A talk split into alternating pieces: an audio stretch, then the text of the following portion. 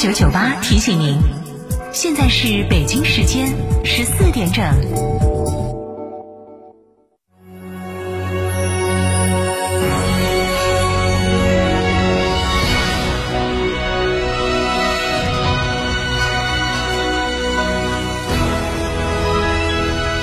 成都的声音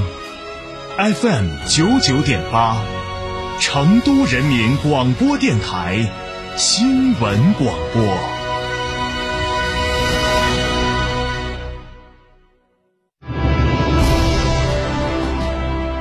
高举中国特色社会主义伟大旗帜，全面贯彻习近平新时代中国特色社会主义思想。吃火锅只点一道菜，怎么选都不对。营销也要拒绝单一。电视、广播、新媒体方案、活动发布会层出不穷，告别纠结。天成传媒独家代理成都广播电视台电视、广播看度 APP 广告经营业务，详询八四三三六九五五。中国星智慧 SUV 星越 L 雷神 H，指导价十七点一七万元至十八点三七万元，购车即享五年或十五万公里免费保养，十二万元定额贷，二十四期零息，至高万元金融补贴。寻成都吉利超市八七七三七六零零八七七三七六零零。选择使用绿色环保低碳建筑材料，远离甲醛，远离粉尘，远离油漆味儿，打造健康、环保、高品质生产生活环境。成都市建设工程材料监督服务站邀请您关注绿色环保、高品质建材，健康生活就在身边。这十多年换了几次新房，但装修我一直选择美化天下，一如既往的环保，初心不变的品质，就在美化天下装饰。微信预约 C D C D 九六九六 C D C D 九六九六，电话预约八六六四四三零零八六六四四三零零。九九八快讯。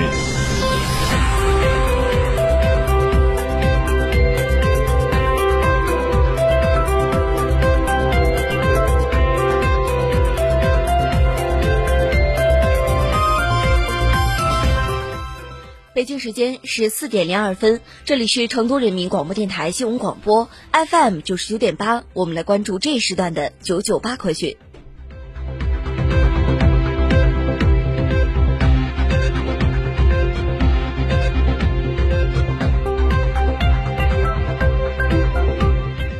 先来关注本地方面的消息。根据最新的空气质量监测，从十一月十六号起，成都市 PM 二点五浓度大于每立方体一百一十五微克，将持续四十八小时及以上。按照成都市重污染天气应急预案二零二二年修订相关规定，决定于二零二二年的十一月十六号零时启动重污染天气黄色预警。按照预案相关要求，重污染天气预警启动后，成都尾号限行时间将延长为早六点到晚二十二点。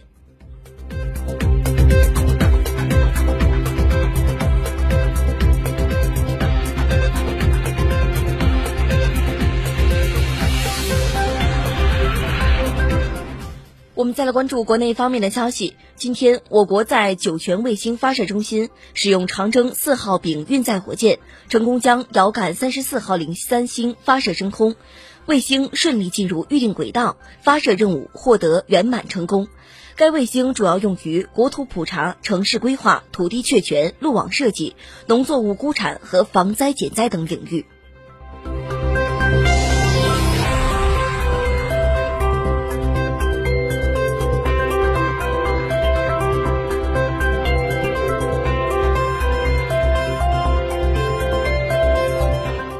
据最高人民检察院消息，辽宁省人大常委会原党组副书记、副主任孙国相涉嫌受贿一案，由国家监察委员会调查终结，经最高人民检察院指定，由河北省廊坊市人民检察院审查起诉。近日，廊坊市人民检察院已向廊坊市中级人民法院提起公诉。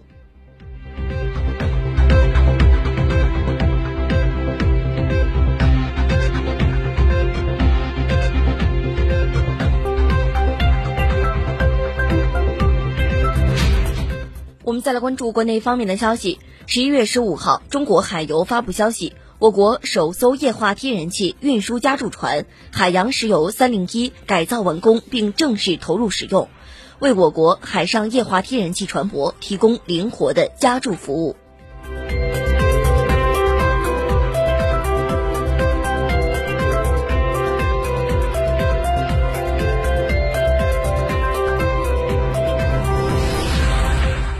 据生态环境部消息，近日，中国联合国气候变化框架公约国家联络人向联合国气候变化框架公约秘书处正式提交《中国落实国家自主贡献目标进展报告》。报告中指出，经初步核算，2021年中国碳排放强度比2020年降低了百分之三点八，比2005年累计下降百分之五十点八。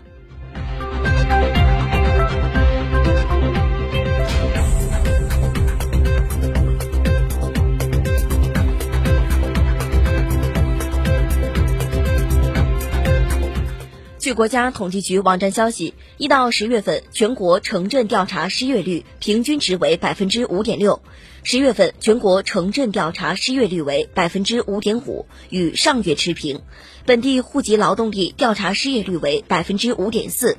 外来户籍到劳动力调查失业率为百分之五点七。其中，外来农业户籍劳动力调查失业率为百分之五点五，十六到二十四岁、二十五到五十九岁劳动力调查失业率为分别为百分之十七点九、百分之四点七，均与上月持平。在三十一个大城市，城镇调查失业率为百分之六点零，全国企业就业人员人均周平均工作时间为四十七点九个小时。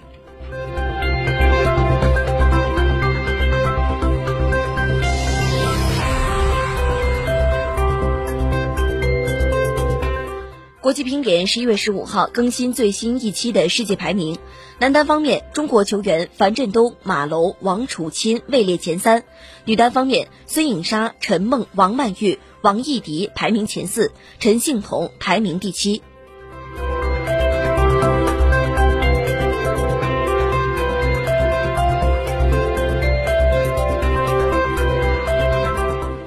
九九八快讯，我们再来关注国际方面的消息。俄罗斯副总理阿布拉姆琴科十四号在社交媒体上说，明年二月十五号到六月三十号期间，俄罗斯向欧亚经济盟、欧联盟成员国之外国家出口粮食的配额将增加到两千五百五十万吨。今年，俄罗斯全国粮食总产量超过一点五亿吨，打破历史记录。